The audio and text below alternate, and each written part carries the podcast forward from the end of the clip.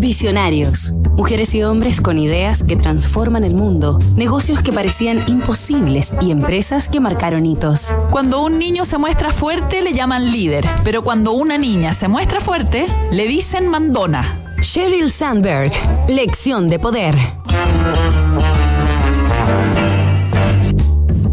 En un mundo que avanza hacia la igualdad de género, cuesta encontrar mujeres que ocupen altas posiciones de liderazgo, sobre todo en el ámbito de los negocios.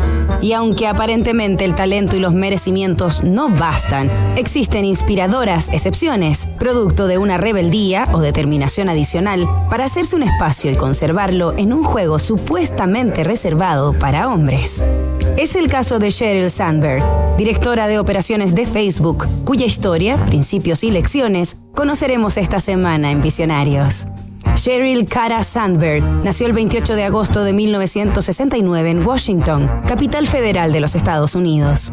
Fue la mayor de tres hijos de un matrimonio judío, conformado por una profesora de francés y un oculista.